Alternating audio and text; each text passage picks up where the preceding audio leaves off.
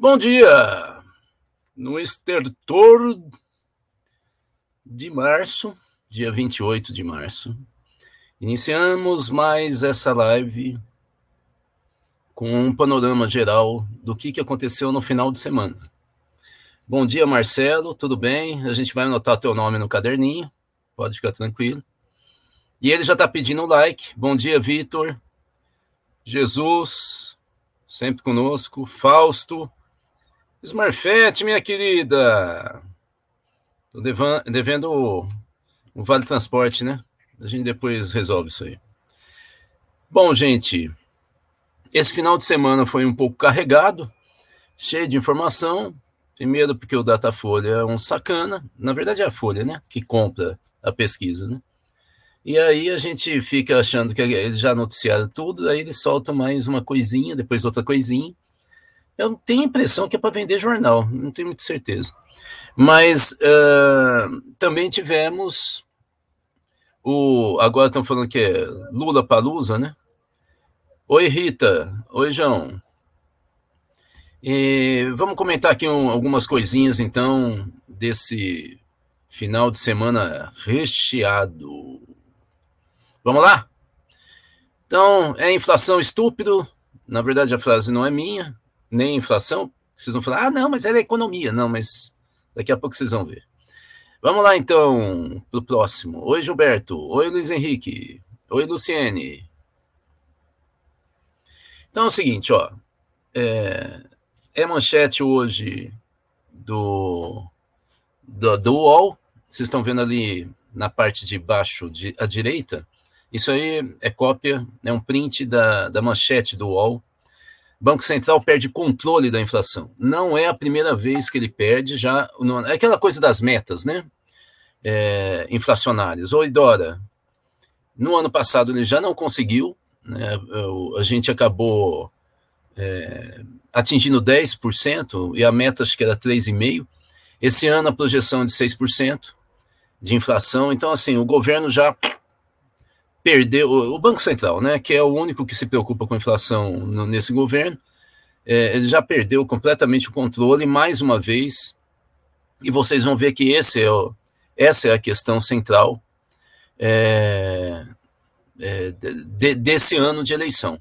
Oi, Antônio, tudo bom? É, então, assim, eu acho que é muito importante a gente entender que no, no, é, esse é o tema central. Oi, Mário. Oi, Ademir. Oi, Júlia. Esse é o tema central, pelo menos nesse semestre, da campanha eleitoral. Vamos para o próximo slide. Por favor. Esse é o anterior. Próximo é o que vem depois. A, o Datafolha e o IPESP é, identificaram esse problema. Então, aqui vocês estão vendo um, um gráfico do, do, do Datafolha, dessa última pesquisa que foi realizada entre 22 e 23, também conhecido como semana passada, é, de março, né, agora, né? E aí, 75% do, dos pesquisados disseram que o Bolsonaro é responsável pela inflação. Caiu o, o percentual. Oi, Fernando. Caiu o percentual dos que acham que o, o Bolsonaro é muito responsável pela inflação caiu de 41 para 36.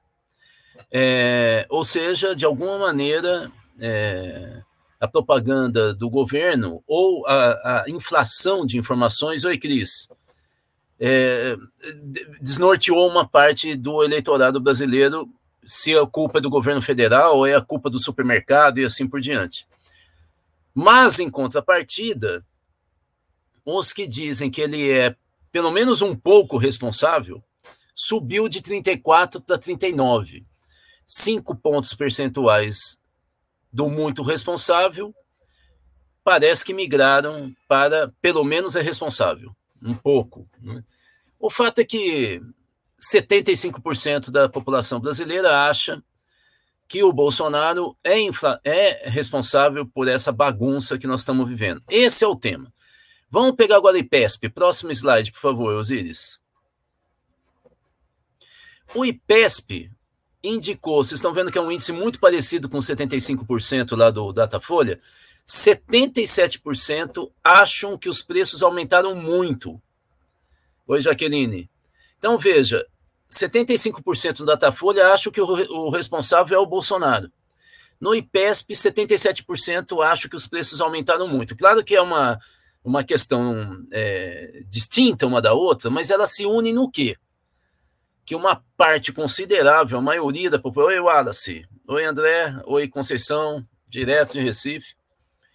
O, isso significa que uma parte considerável da população brasileira, a grande maioria, é, acha que a inflação aumentou muito e o principal responsável é o Bolsonaro. Então a percepção é muito ruim. Aqui vocês estão vendo um print da, da, da manchete da CNN Eleições, que eu acho que foi ontem, em que é, o Antônio Lavareda, que é presidente do Conselho Científico do IPESP, cientista político, é, sempre foi é, responsável pelas pesquisas do PSDB, contratadas pelo PSDB, ele acha que esse é o principal fator, a inflação. Oi, Wagner. Que leva o, o, a, o, o, crescimento do Bolsonaro ter estancado. Vocês lembram que eu. É, vocês devem ter visto no IPESP, é, o Datafolha tinha mostrado que houve crescimento de dezembro para março desse ano, dezembro do ano passado para março desse ano, da intenção de voto do Bolsonaro. Então, pega um, um percurso de três meses, acontece que o IPESP está fazendo pesquisa de 15 em 15 dias. Então, de fato, o IPESP pegou também de dezembro até o início do, de março desse ano esse crescimento, igual do Datafolha. Acontece que, como ele fez uma pesquisa agora, 15 dias depois da pesquisa realizada no início de março, ele percebeu que houve queda já. Ou seja, aquele fôlego inicial do, do, do início do ano do Bolsonaro na intenção de voto já teria caído em função da inflação, segundo o Lavareda. Então, já viram. Oi, Gustavo Quirubina. Oi, Igor. Tudo bom? É, compadre, sociólogo de Brasília.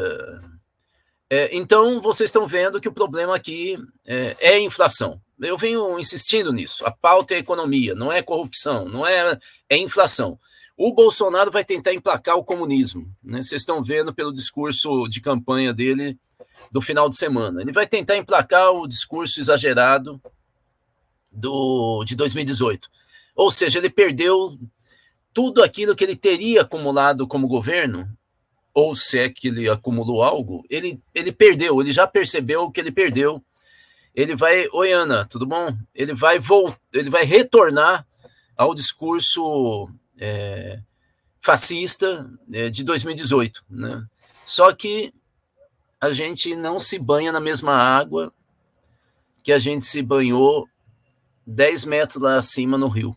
Se a gente sai correndo e pega a água 10 metros abaixo, ela já terá alterado sua composição química, ela já terá limado a, a beira do rio, a, a água é outra.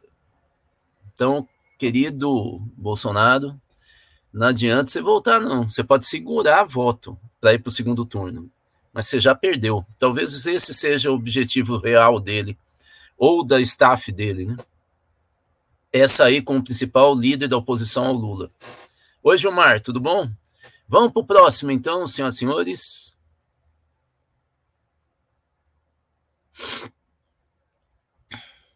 E aí, nessa história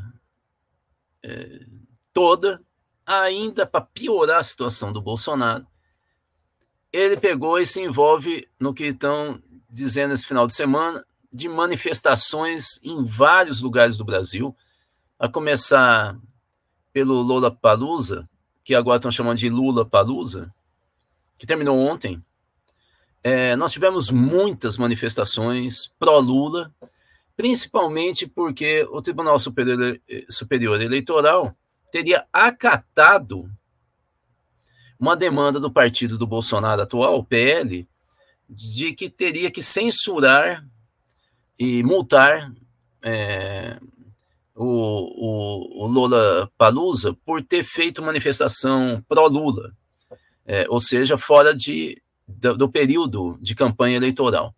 Aí já viu, mexeu com o jovem num, num, num evento é, musical, entende assim? Oi, Salete, oi, Elizabeth. Aí mexeu com o Vespeiro. É, vocês estão vendo aqui a Glória Groove entrando com camisa 13, fez campanha né, pró-Lula.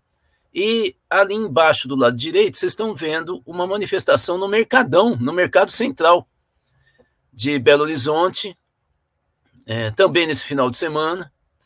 É, os, os, os seguranças, imagina com essa multidão, tentaram segurar, se brincar, eles estão na foto, no meio da campanha aí, levantando o bracinho. O fato é que teve muita manifestação. Então, vou chamar aqui o nosso grande companheiro Osíris para mostrar a manifestação no Lula Palusa. Oi, Alexandre, Admilson, tudo bom? Olá, que tal? Vocês devem ter visto, mas vale a pena. Vamos lá. O cara falou que a gente não pode fazer. Um amigo, um amigo do Pedrinho falou: a gente não pode fazer campanha política, mas a gente pode homenagear o festival Lula, né? Olê, olê, olê, olá. Lula, Lula. Diz! Oh.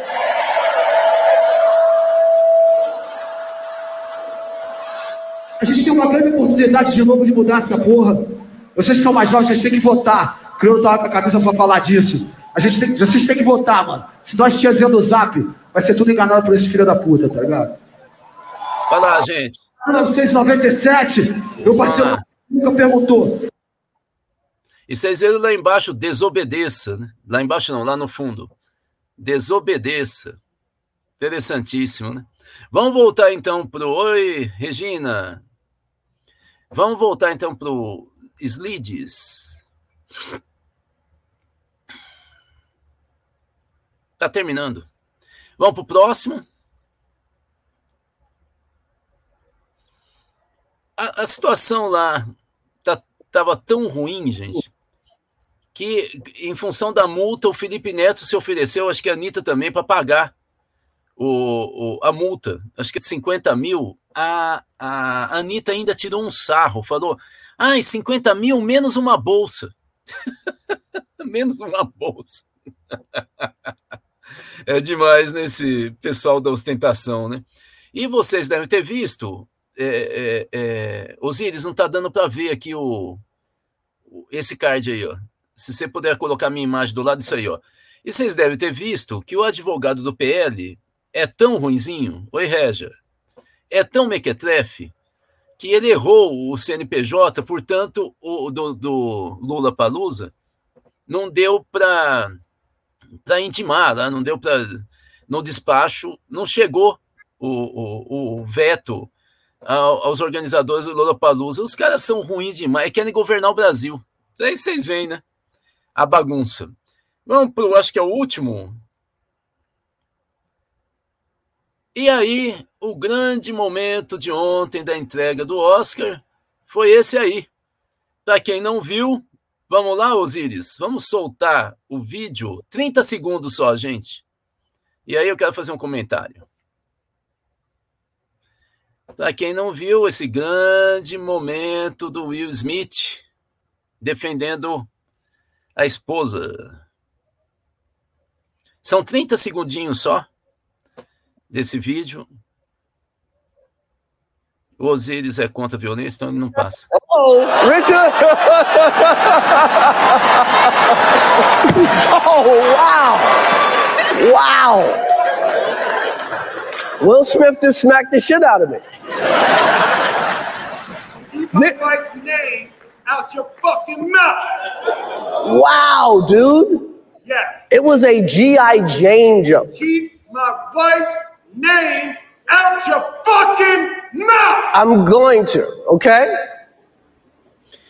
Gente, okay. gente eu quero fazer um, um, uma, uma observação sobre o que aconteceu ontem no Oscar.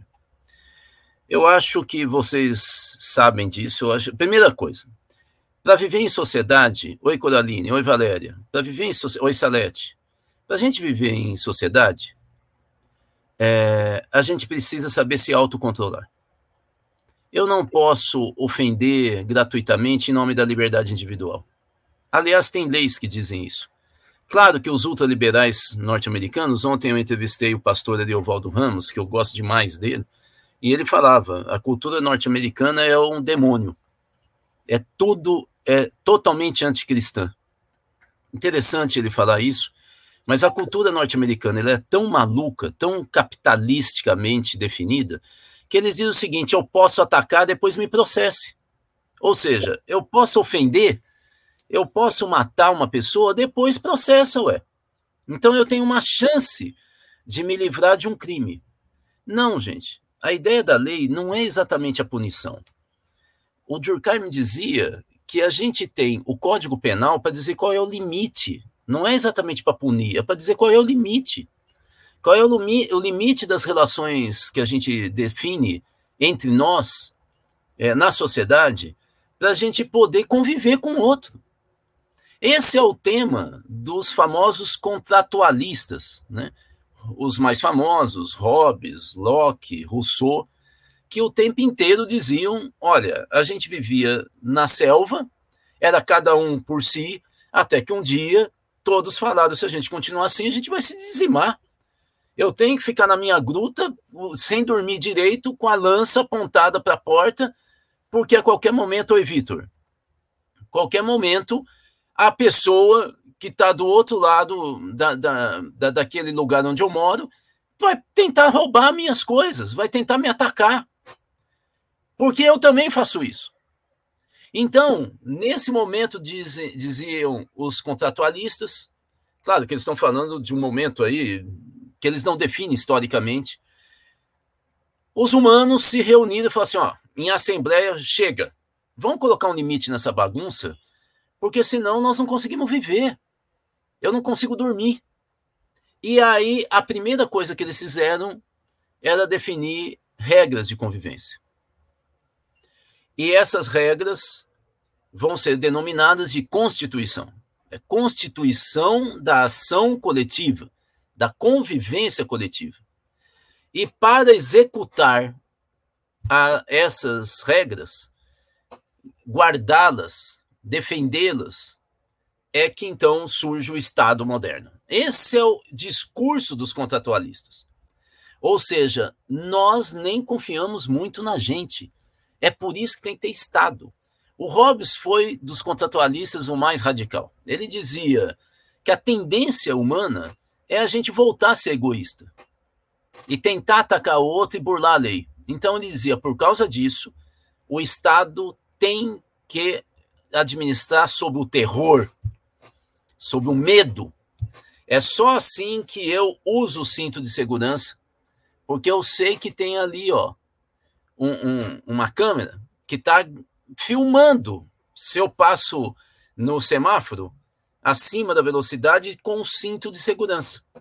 Essa é a ideia hobbesiana.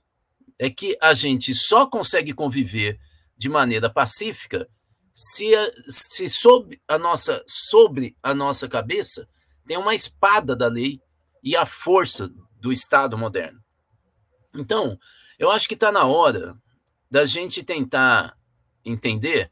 Gustavo, é só fazer a pergunta. Eu vou parar aqui e aí a gente começa a bater papo, Gustavo. Você é novo aqui, né? É... Só que você tem que digitar. Bom, então, é... o que eu queria dizer para vocês é que o que o Will Smith fez foi defender a esposa dele que tem uma doença que faz o cabelo dela cair.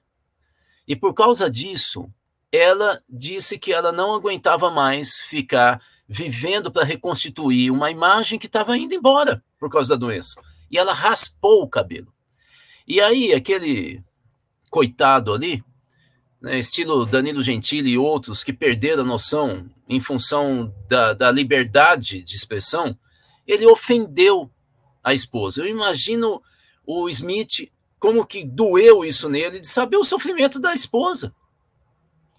Que em público ela talvez nunca tenha dito como ela sofre, mas evidentemente para uma pessoa que, que, sei lá, que vive da imagem, ou que, ou que a imagem é superexposta o tempo inteiro, é, como isso exigiu uma superação é, muito grande emocional. E aí ele vendo o cara expor a esposa dele, a imagem da esposa, no mundo inteiro, na entrega do Oscar. Ele não se aguentou.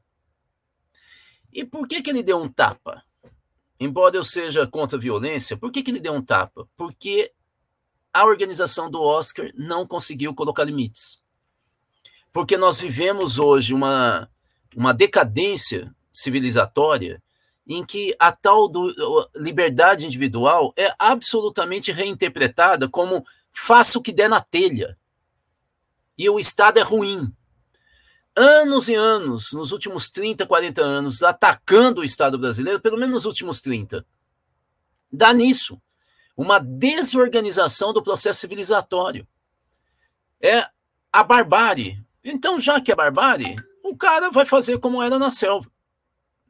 Vai defender a esposa para ela, pelo menos, ter um alento de saber que aquele que a ama vai se colocar em risco porque ele pode ser multado, preso pelo ato de violência, mas ela tem o Smith ao lado.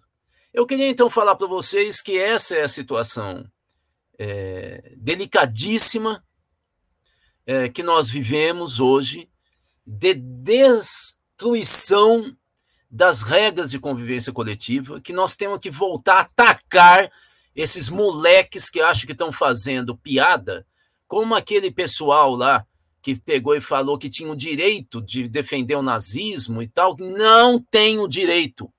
A convivência coletiva exige autocontrole. Eu não posso falar o que eu quero em nenhum momento. Acho que o Deleuze, inclusive, que dizia que o único lugar que de fato a gente tem liberdade individual, aí ele estava falando das pressões culturais, das regras, normas, é no banheiro, né? E olha lá, né? É, ele fala outra coisa, mas eu não vou detalhar aqui. O fato é que é, é, nós precisamos voltar a defender o convívio social. É isso, gente. Vamos para o debate, então, que o Gustavo está pedindo, levantando a mão na fila. Como transformar esse movimento Jovem Tira o Título eleitor, Eleitoral para o Jovem? Participe, vamos discutir e formular programa político e transformar o país com ações vinculadas a essa visão é, Lola Palusa. Gustavo, é isso é, que nós precisamos. Só um segundo, só um segundo, Osíris. É, é isso que nós precisamos ter clareza. Primeiro, não existe uma juventude, Gustavo. Existem juventudes. Em primeiro lugar, é isso. Essa juventude que estava no Lola Palusa é uma juventude mais transgressora, de fato. Não é muito, porque hoje todo mundo é meio careta, mas é, é, é mais transgressora. Porque está em contato com. Vocês viram quantas pessoas subiram ao palco que são transexuais ou são gays? Então, então há, há uma acolhida naquele público jovem a, a essas expressões né, totalmente livres, né, que não que não ficam exatamente de comportamentais, né, que não ficam é, rotulando, né, que há um, há um certo respeito, mas também há uma tendência à transgressão. Para esse pessoal, vocês viram, é falar transgrida, né? Transgrida. Se eu ligar o Lola Palusa e colocar nas redes sociais e em seguida falar vá além, vote. Né? É, é, isso é, é muito importante. É, mas não há só esse tipo de jovem. Há jovens que são muito tímidos. É, esses são as presas mais fáceis de, de, fácil de pegar da direita. Por quê? Porque se eles estão na escola, tem um movimento secundarista na mão do PCdoB ou do PT. Se ele está na universidade, é aquele, aquelas, aqueles grupinhos que dirigem o centro acadêmico, o DCE. Então, é, o cara se sente totalmente deslocado. Se ele é tímido, ele não fuma maconha, ele não, não tem os comprimidinhos lá, ele não, não fica tirando a roupa em festa tal, ele está totalmente deslocado. Aqui é outro discurso. Por onde que a gente entra? Por vários caminhos. Se for católico, é a economia de Francisco. É só jovem que dirige a economia de Francisco aqui no Brasil. Evangélicos. É, entendeu? A, a, a, aquela líder. Meu Deus, já esqueci. Como é que ela chama mesmo? Ai. Suruí. A, a, líder é, jovem, maravilhosa, é, indígena, a Chai Suruí. Ou seja, Gustavo, tem que ter planejamento.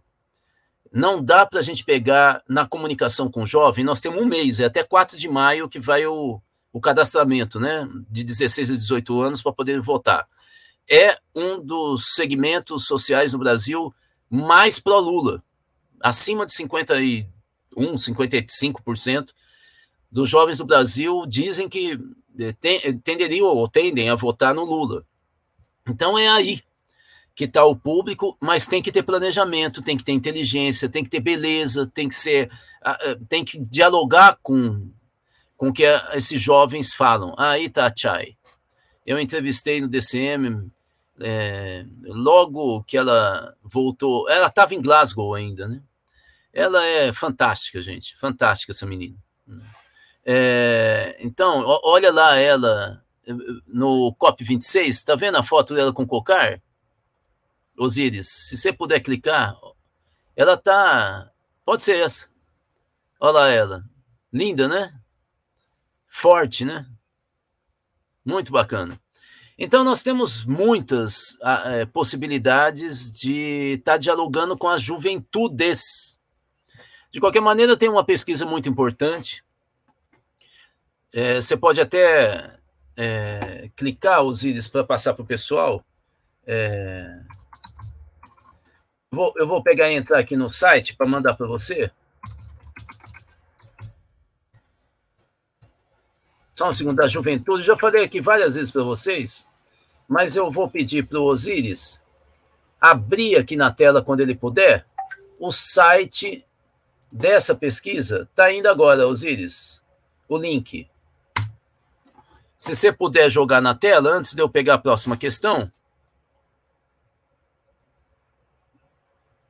Porque essa pesquisa dá uma dica de como os jovens, é, a partir de 15 anos até 29 anos, estão pensando. Essa pesquisa, ó, é só vocês colocarem juventudes e pandemia do coronavírus, vocês vão cair nessa tela. Nós já temos duas pesquisas realizadas é, por eles, a última, 68 mil jovens. Vocês estão vendo ali, ó, ver relatório completo em verde, tá vendo? É só clicar, vocês vão é, ter todos os dados muito importantes de como que os jovens estão pensando é, no Brasil. Essa pesquisa, se não me engano, é de março do ano passado, ou é junho do ano passado. É a última, com 68 mil adolescentes e jovens de 15 a 29 anos. Vamos continuar, então, com as questões, senhor Osiris.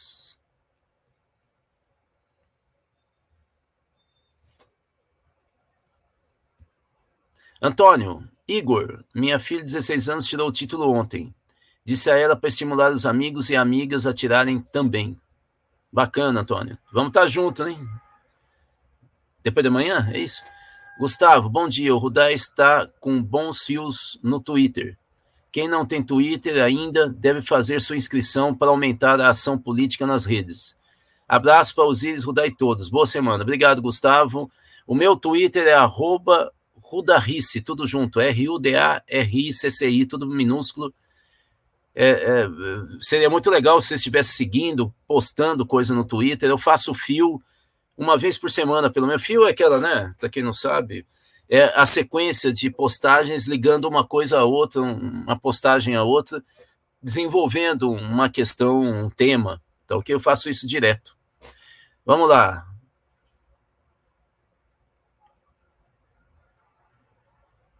Igor, precisamos muito, Antônio Ferreira. Temos o menor número de jovens com idade de 16, 17 anos com título nos últimos 30 anos. Exatamente, Igor. Lembrando que nós temos que falar no plural. Não existe um tipo de adolescente e um jovem. Luiz Henrique, sobre os artistas, estive no show das bandas Christian e Ratos do Porão. O, o Christian de metal extremo, heavy metal, a cada três músicas gritava fora Bolsonaro e dizia que nós somos muito maiores que a extrema-direita. Somos mesmo. 10%, 15%? Para mim, nas minhas contas, dá mais. Gente como a gente. É que nós somos pacatos demais. Igor, e isso é reflexo das pesquisas sobre juventudes que saíram nos últimos dois anos, que demonstra a falta de esperança dos jovens. Eu vou dizer uma coisa aqui, Igor. Eu acho que isso aconteceu por causa de 2013. Você pode ver que acontece a queda da, da, do envolvimento com a política do adolescente jovem a partir de 2014. E por quê? Porque nós maltratamos a, o que seria, para mim, a renovação da política brasileira, que foram as manifestações de 2013 a direita e a esquerda bateram em 2013. É uma bobagem lulista falar que 2013 abriu as portas para a extrema-direita. Isso aí é só porque não estuda. O meu livro está saindo agora. Eu convido vocês a lerem o meu livro, porque eu fiz uma longa pesquisa e, e tem ali claramente como que a, a articulação de extrema-direita não, tem, não passou por 2013. Não passou. E ela tem uma outra, paralela a 2013, ele tem uma outra linhagem, que vem de financiamento de empresários. Né? Então, o fato é que nós batemos nos meninos e nas meninas de 2013 e dançamos, porque a partir daí refluiu. A burrice lulista, né? Vamos lá. Não do Lula. Lula não. Lulista. Os fanáticos. Luiz Henrique, sobre a inflação. Eu lembro das eleições de 2002, quando o PSDB perdeu o controle da inflação, a campanha que elege Lula, né, pela primeira vez. O custo de vida dos pobres aumentou. Lembro de nossa mãe buscando lenha para cozinhar comida. Lula venceu. É isso aí. No segundo turno.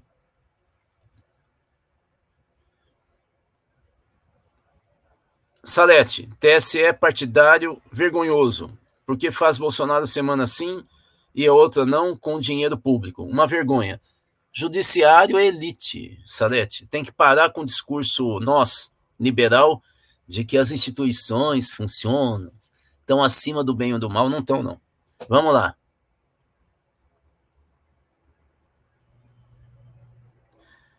Deram um tiro no pé, vários tiros, né? Esse final de semana foi uma maravilha. Se pegar essa onda em mercadão popular, Luiz Henrique, o, da, o bolsonarismo destrói o futuro? Não, isso que é o pior. Deixa eu ler tudo e vou responder. Pois nos últimos dias os bolsonaristas passaram a atacar os adolescentes e jovens. Já fui adolescente e numa época que não tínhamos certeza de um futuro melhor. O problema, Luiz Henrique, é que o bolsonarismo tem é, é fascista. E o fascismo é contra, ele, ele faz um link do passado com o futuro. O fascismo ele, ele, ele fala contra as loucuras da civilização, é contra o liberalismo, o comunismo, mas projeta um ultranacionalismo baseado no cidadão do país.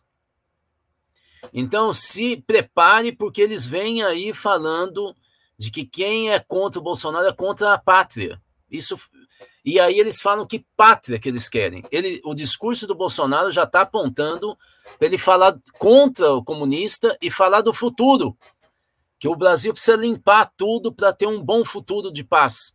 Então se prepare, Luiz Henrique. Ele não vai atacar exatamente o futuro, ele vai projetar um futuro de destruição daquilo que eles acham que é o inimigo do, do Brasil e da família, tudo mais. A Damares vai ter um papel importante junto ao jovem. Pode esperar, Luiz. A gente fica só falando de jovem que da nossa bolha. Tem um monte de jovem que tem medo do sexo e é aí que a Damares está entrando. Vamos lá.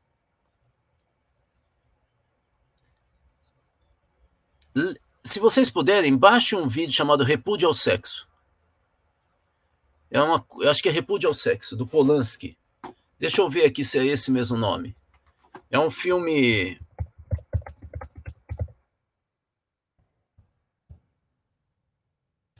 Deixa eu ver aqui, ó.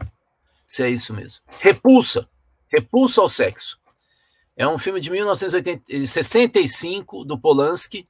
Repulsa ao sexo. Se vocês puderem, é uma coisa impressionante de como que uma jovem ela vai ficando cada vez mais angustiada dentro do apartamento em função, digamos, do apelo ao sexo e ela não consegue lidar com isso. Eu acho que é bem importante.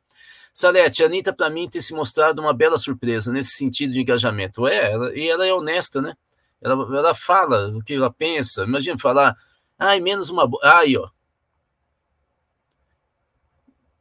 Isso aí, solta um pouco. Com Catherine Deneuve. É o olho da Catherine. Joga um pouco para frente, só para a gente ver alguma cena. O filme preto e branco, como vocês estão vendo, ele é maravilhoso, angustiante. A Catherine jovenzinha aqui, ó. Coloca bem para frente, Osíris, uns. Aí. Olha ela, angustiada. É uma coisa impressionante, gente. Esse filme, só para a gente entender. You know? I wish I could find the proper words to say it. They just keep going round and round in my head. Bom, é isso.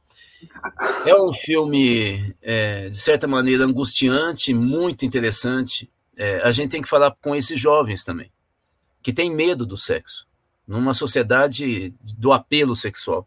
Salete, ah, eu vi, no momento em que as mulheres estão sendo espancadas. Gostei dessa defesa. E não sei do que ela está falando. Perdi o fio. Vocês devem estar procurando com quem que ela está falando. Ah! De novo? É sobre isso? Vamos para frente, Osiris, que atrás vem gente. Excelente entrevista ontem com o pastor Eovaldo. Eu gosto muito dele, Fausto retratou muito bem os evangélicos no Brasil, os que são sérios e os que são aventureiros. Ele fez um diagnóstico bem legal no DCM de domingo. Ademir, viver em sociedade requer respeitar o outro, não o respeito cristão, mas o respeito às regras, porque senão há uma quebra de controle social das regras de sobrevivência. Continua. Às vezes é necessária alguma reação contra a violência. A violência verbal faz bastante estrago. Um tapão, real ou virtual, uma reação, poderia ter ajudado a estancar essa miséria que vive o Brasil.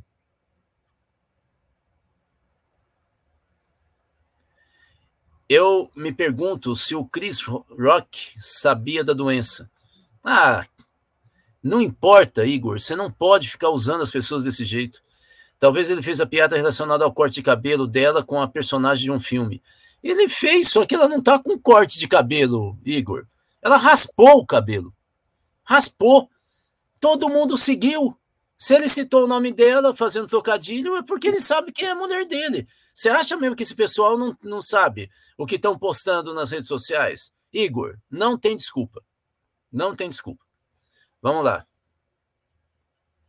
Alexandro, Imperativo categórico é hipotético do Kant. Vixe, vocês estão postando uns negócios que eu não. Não sei se vocês estão conversando com alguém. Ah, você deve estar falando do imperativo categórico do ponto de vista moral, né? Acho que é isso. Jesus, eu sei que em nossa profissão temos que ser capazes de aceitar abuso, ouvir loucuras, ouvir pessoas, nos desrespeitando, sorrir e fingir que está tudo bem. Então, Denzel Washington me disse: é a fala do, do, do Will, né? E eu adorei ouvir isso, que nos meus melhores momentos preciso ter cuidado, pois é aí que o diabo vem. Contou Will Smith, chorando após a confusão. Quero ser um caminho para o amor. É, ele ficou indignado, né? Mas eu acho que foi um momento importante, para o momento histórico que a gente vive. Vamos lá. Careca, Rudá, bom dia, bom dia. O Will foi correto, sim, em defender a esposa dele contra a piada do idiota Chris.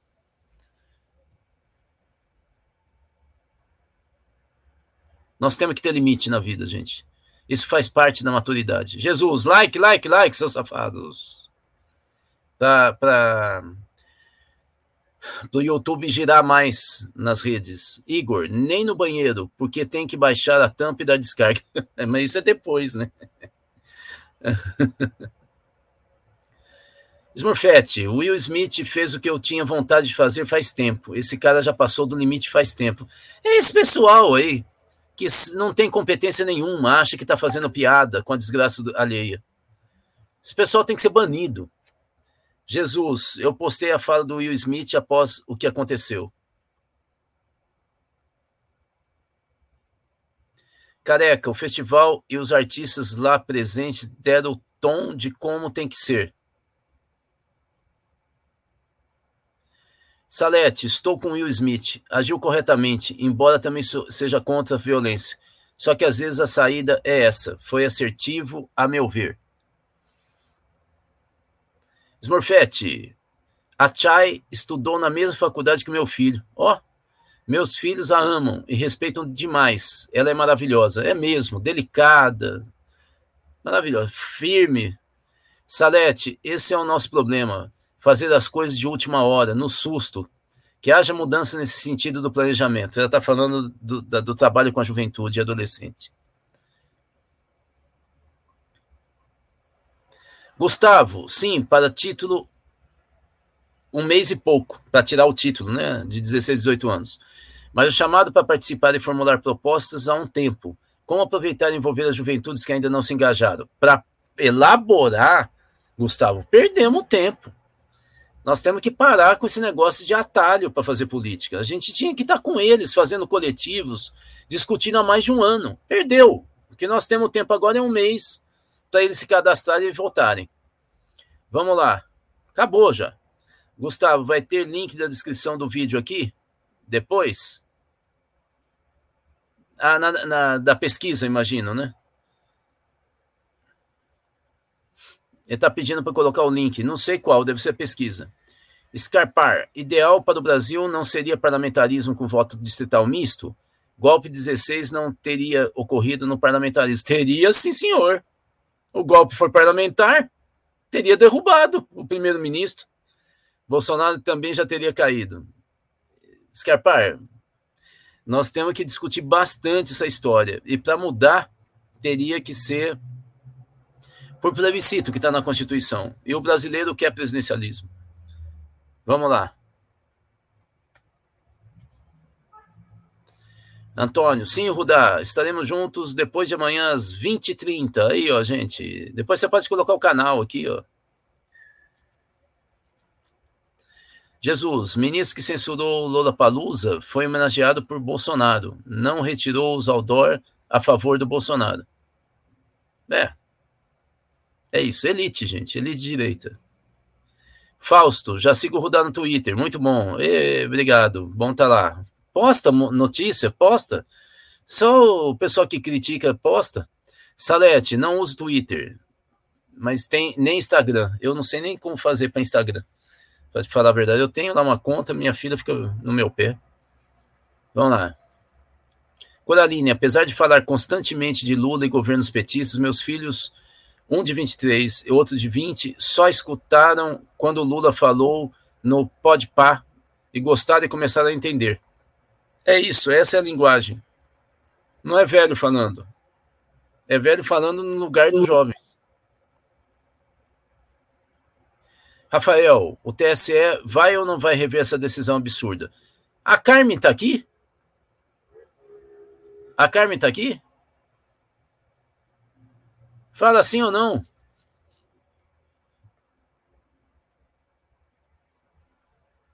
Acho que a Carmen não veio, né? A gente ia fazer uma surpresa para ela. Osíris, a Carmen tá aqui? Oh, meu Deus, me deixaram no silêncio. Ah, mas cadê ela? Ela falou que tá. Ela falou? O que que é falou? Ah, Carmen aí. Carmen, quero fazer um convite.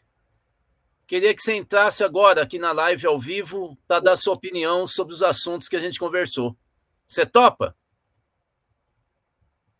Se você topa, Osiris, manda o link para ela, para ela entrar agora ao vivo. Nós vamos começar a fazer isso. Tô aqui, Rudá. Ah, tá bom. Vamos lá?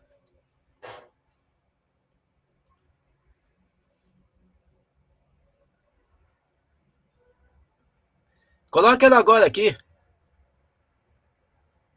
Põe ela aqui comigo.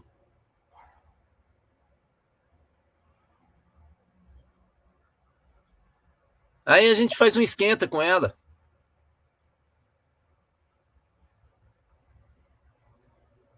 Vamos lá. E eu queria que o Osiris também entrasse.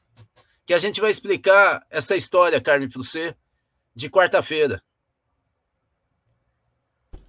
É só clicar, Carmen. Oi, Carmen. Entra aí, Carmen. Já mandei o link para você. Não, eu, eu, o Osiris vai te explicar o que, que é que nós vamos fazer.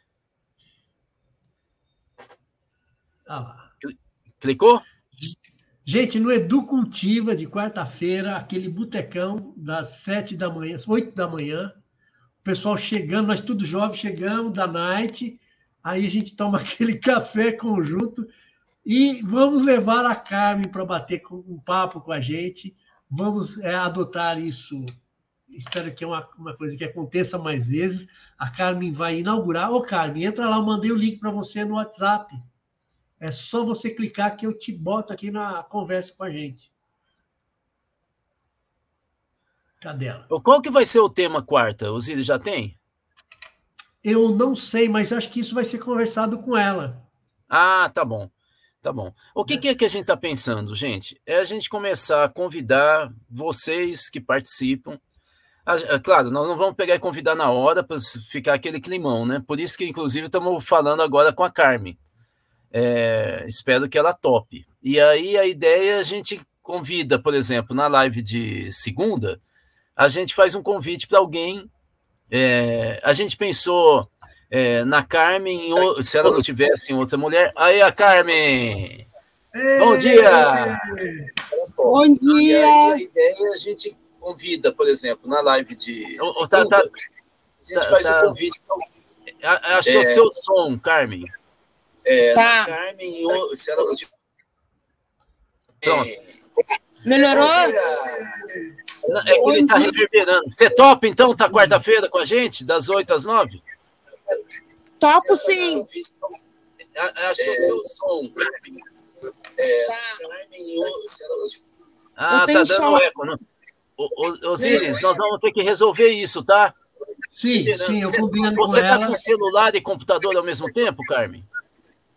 Topo sim, Rudá. Só então tá ajeitando tá o som.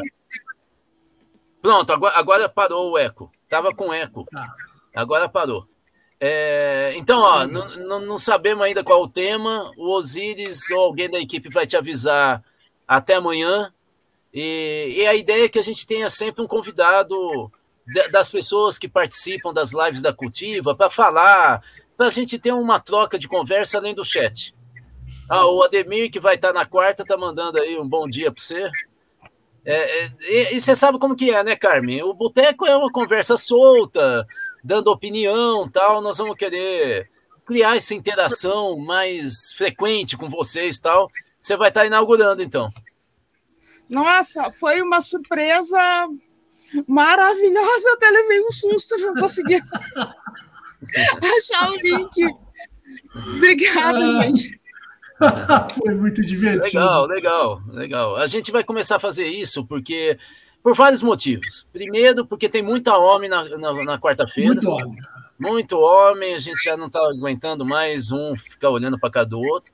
Segundo lugar, porque a gente quer mesmo uma interação mais próxima, não é só colocando questão. Vocês viram agora há pouco o, o Gustavo Querubina falando: eu quero postar uma questão, eu quero falar uma questão acho que ele estava falando de entrar ao vivo, né? Aí a gente falou, escreve e tal, né? Nós vamos começar a fazer isso mesmo, né? Eu acho que é mais bacana, cria uma comunidade muito mais viva, né? Então é isso. Quarta-feira nós vamos estar junto. Fala, Osiris. Fora Bolsonaro! então se prepare aí. Então tá bom. Até quarta, então. Até. Um beijo. Outro. Vamos às perguntas, Udá? Ou deu nosso Vamos tempo? lá. Não, tem 10, tem 10 minutos. Gente, vamos voltar aqui as perguntas.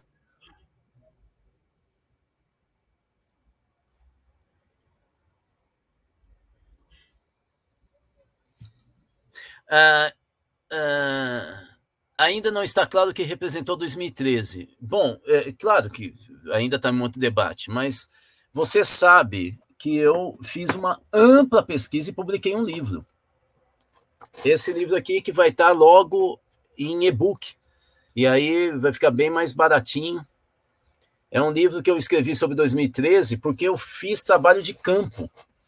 Entrevistei muita gente, é, fui em algumas manifestações, levantei dados de pesquisa feito pela Universidade Federal da Bahia, Federal de, da USP, Federal do Rio de Janeiro, Federal de, de Minas Gerais, Rio Grande do Sul.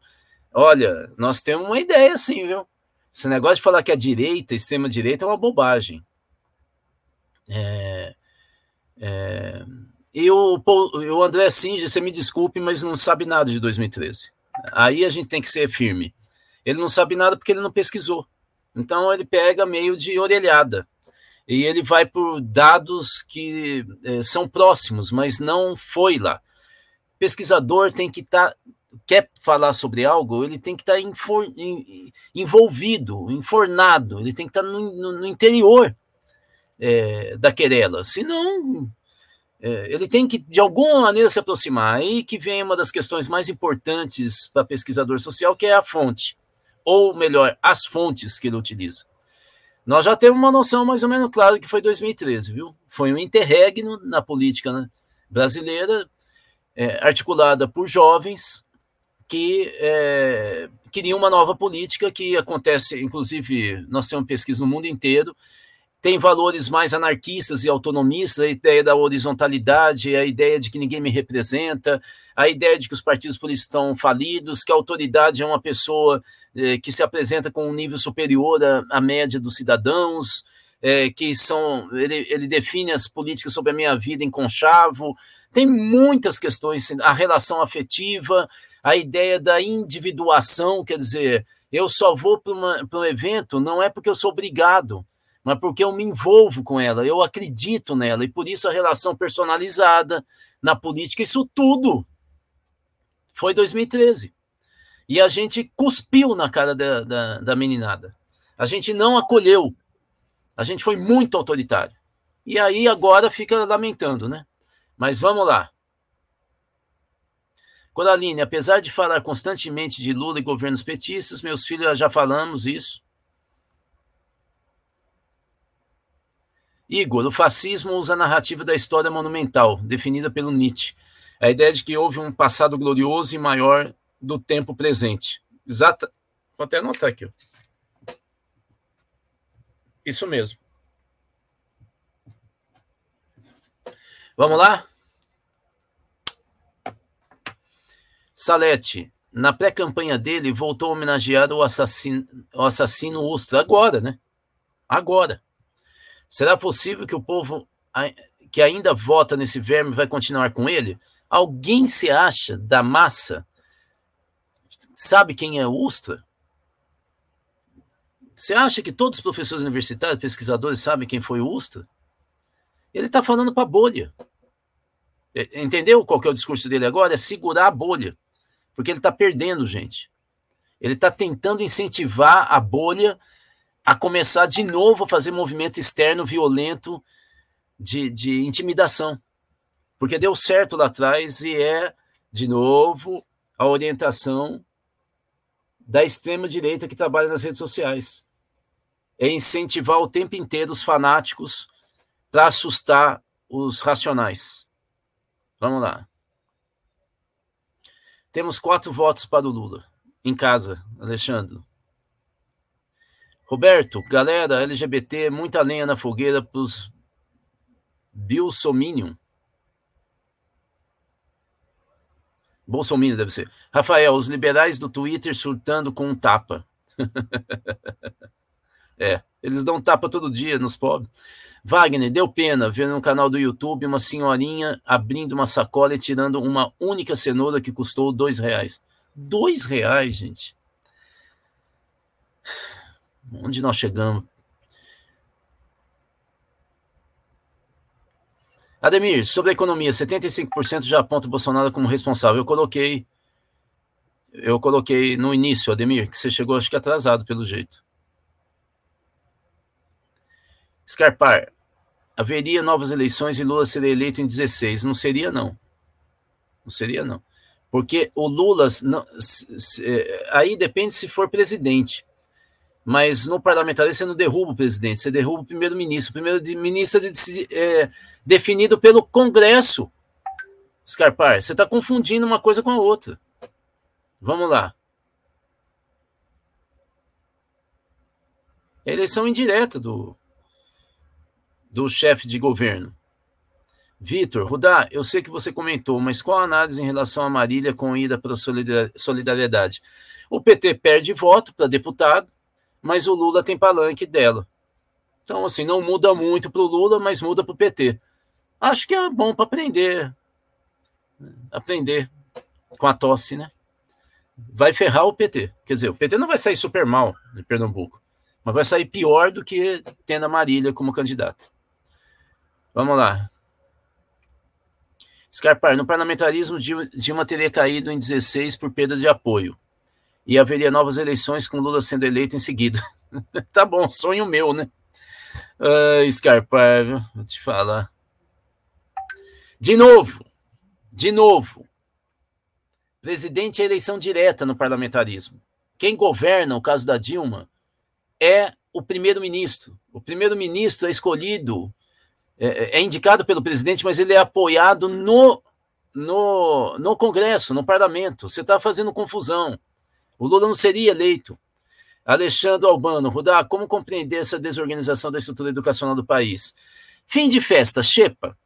O pessoal está tentando pegar tudo que eles não conseguiram passar no Congresso, eles estão tentando é, é, abocanhar é, pela beirada. É isso que está acontecendo, Alexandre. Vitor, mesmo, Rudá, precisa ter mais mulheres em boteco. Gente mais nova também, tem razão. Vou tentar trazer. Não, mas tem que ser de vocês, sabe, Vitor? A gente não está querendo só ter convidado de fora, a gente está querendo que vocês participem mais. A gente quer um papo com vocês. Jesus, finalmente o Osiris deixou de ser o Lombardi do Cultiva. é porque ele é. E nem vou falar, ele fala careca, aí vai que o Will Smith vem aqui me dar um tapa. Vamos lá. Vitor, temos muitas mulheres excelentes. Parabéns, Rudá. Não, a decisão não foi minha, não. É do resto do boteco. A ideia foi ótima. Eu fiquei até olhando o que, que eles estavam querendo com isso. Vamos lá. Roberta, Rudá, fale, por favor, da figura política do Collor na nova chapa do Bolsonaro. É, o Collor. O Collor virou uma figura importante regional. Mas nem regional, porque no estado dele, quem comanda a mesma festa é a família Calheiros, do Renan Calheiros, e o Arthur Lira, né? Então, nem isso, né? Ele é marginal até no estado dele. Vamos lá. Gustavo, sim, pesquisa, coloque um link. O link já foi, né, Osiris? Eu estava vendo outra coisa, não sei se você já colocou. Ah, ele disse que vai mandar para todo mundo o link de tudo aqui, PowerPoint e tal. É isso que ele escreveu. Vamos lá. Salete, Orda, não tira minha ilusão. Professor universitário não saber quem foi Ustra. Se eu te falar o que, que eu via. Para começar na nossa profissão, Salete. Eu fazia parte de um curso numa universidade importante. E aí resolvem fazer reforma curricular. E vão propor uma, uma proposta, fazem uma proposta de interdisciplinaridade curricular. Eu pego e pergunto: mas nós vamos receber para fazer reunião semanal é, de todos os professores de disciplina, porque a gente só recebe para dar aula. Eles, como? Falei, não é interdisciplinar? Como é que eu vou fazer inter, entre disciplinas, se eu não converso com a outra? E eles não tinham nem ideia do que era interdisciplinaridade. Se na nossa profissão os professores universitários não sabem do que está se falando, vai falar. Um cara que é do área da matemática vai saber o que é USTA? Engenheiro? Você não tem ideia. Médico? Tem a menor ideia. Vamos lá. Tá acabando. Salete, é claro, eu torço que a, Ma a Marília ganhe o governo de Pernambuco. Eu também. Historiar, professor Adalto, o PT de Pernambuco filiou a mãe do Gil, do Vigor, ex-BBB, para tentar compensar a saída da Marília. Tá bom. Que você vende sabonete assim, né? Tá bom. Vamos lá. Vão enviar os links para o e-mail, por e-mail.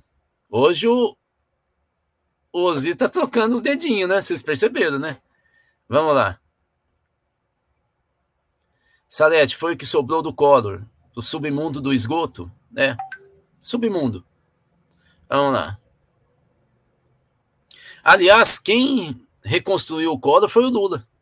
Sarney, Collor, Maluf, estava tudo morto, Lula puxou de novo. O pessoal do ACM na Bahia. Isso ninguém fala, né? Vamos lá, estamos terminando. Última. Chegando atrasado, mas sempre acompanhando aqui as análises. Legal, Tatiana. Antes atrasado do que nunca. Um beijo, gente. Quarta-feira, então, nós vamos ter a Carmen no nosso boteco. Quarta, oito da manhã, gente. É uma conversa mais livre, mais séria. Séria, mas em tom de brincadeira. Estilo pasquim sem uísque, é o que eu costumo falar. Falou, Gustavo. Um bacho. Até quarta. Lá vou eu. Fui. Acho que fui.